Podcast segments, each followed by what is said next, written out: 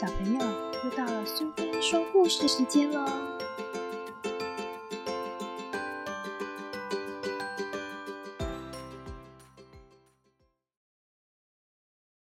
今天要讲的故事是《先左脚再右脚》，作者和绘者是汤米·迪波拉，翻译是柯倩华，由维京国际所出版。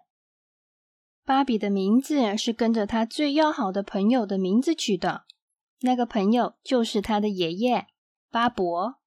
芭比还是小婴儿的时候，爷爷对每个人说：“芭比要到三岁才懂得正式的称呼，所以我要他叫我巴伯就好。”芭比会讲的第一个词就是巴伯。芭比学走路就是靠巴伯帮忙，抓着我的手，芭比。爷爷说：“先左脚，再右脚。”巴伯和芭比最喜欢做的事是玩一盒很旧的木头积木。那盒积木就放在楼梯底下小缝一间的架子上。积木有两面画上了英文字母，两面画上了数字，最后两面画的是动物或其他东西的图案。巴伯和芭比把积木一块一块很慢很慢的堆起来，堆叠成一座高塔。总共有三十块积木。有时候只堆了半数的积木，塔就倒了；有时候高塔几乎快完成了。巴伯会说：“最后一块了。”芭比会说：“是大象积木。”他们很小心的把大象积木放在顶端，接着巴伯会打个喷嚏，高塔就倒下来了。芭比哈哈大笑。芭比说：“大象每次都害你打喷嚏。”爷爷会说：“那我们只好下一次再试试看喽。”然后巴伯让芭比坐在大腿上讲故事给他听。巴伯。讲你教我走路的故事给我听。芭比说：“爷爷告诉芭比，他怎么抓着芭比的手说：‘先左脚，再右脚。’过没多久，芭比五岁生日那天，巴伯和他度过了很特别的一天。他们去游乐园玩，他们坐云霄飞车，吃热狗和冰淇淋。”他们用快速照相拍了几张合照，还唱了一首歌，录成一卷录音带。天黑以后，他们一起看烟火。在回家的路上，巴伯讲故事给芭比听，讲你教我走路的故事给我听。芭比说，巴伯就开始讲了。芭比的生日过后没多久，爷爷就生病了。病得很严重。有一天，芭比回到家，看不到爷爷。巴伯住院了。爸爸告诉芭比，他的病就是所谓的中风。芭比说：“我想要去看他。”不行，宝贝。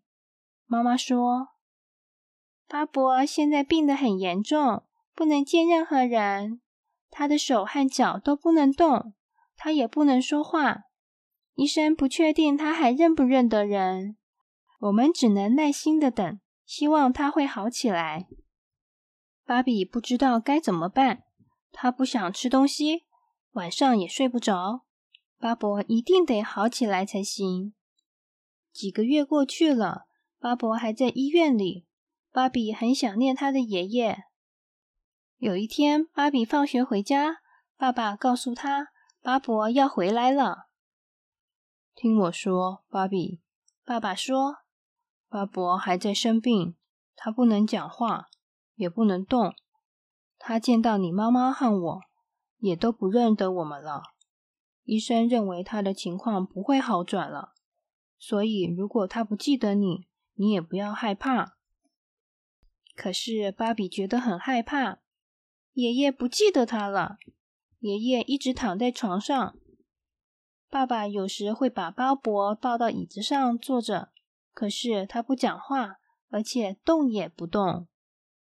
有一天，巴伯好像要跟芭比讲话，却发出了很难听的声音。芭比冲出房间，他大叫：“巴伯听起来好像怪兽。”妈妈说：“他没办法控制自己。”芭比，芭比回到爷爷坐着的房间，他好像看见巴伯的脸上有一滴眼泪。我不是故意要跑走的，巴伯，我只是很害怕。对不起，芭比说：“你认得我吗？”芭比觉得他看到巴伯的眼睛眨了一下。妈。妈！芭比高声的喊的：“巴伯认得我哎！”哎，芭比，妈妈说：“你这样只会让自己更难过。爷爷现在根本不认得任何人。”但是芭比很确定，他跑去楼梯底下的小缝一间，把积木从架子上拿下来，再跑回巴伯坐着的地方。巴伯的嘴角扬起浅浅的微笑。芭比开始堆积木，堆了一半，快完成了，只剩最后的一块积木。来，巴伯，芭比说：“要放大象积木喽。”巴伯发出了奇怪的声音，有点像在打喷嚏。积木倒下来，巴伯微微笑着，手指头一上一下的动了起来。芭比哈哈大笑，他知道巴伯会好起来的。果然没错，巴伯慢慢的会讲一点话，虽然他的腔调有点怪，但是“芭比”这两个字却讲得非常清楚。巴伯渐渐会动手指头了，后来双手也能动了。芭比还是帮忙喂爷爷吃东西。有一天，巴伯几乎可以自己拿汤匙了。不过，他仍然不会走路。天气渐渐暖和起来，爸爸在草地上摆好椅子，把爷爷抱出去，让他坐在椅子上。芭比坐在旁边。芭比，巴伯说：“故事。”于是，芭比讲故事给巴伯听。然后，巴伯很慢、很慢的站起来。你。我走，巴伯说。芭比完全明白巴伯的意思。芭比站在巴伯前面，让巴伯扶着他的肩膀。好了，巴伯，先左脚。巴伯移动左脚，再右脚。巴伯移动右脚。夏天快要结束时，巴伯和芭比能够一直走到草地的尽头了。而且巴伯讲话的情形一天比一天进步。芭比六岁生日那天，他拿出积木，他慢慢的堆起高高的积木塔，剩下最后一块。来吧，大象积木。巴伯说。芭比把它放上去。巴伯打喷嚏。大象每次都害你打喷嚏，巴伯。芭比说。我们只好下次再试试看喽。现在讲故事给我听了吧，巴伯就开始讲了。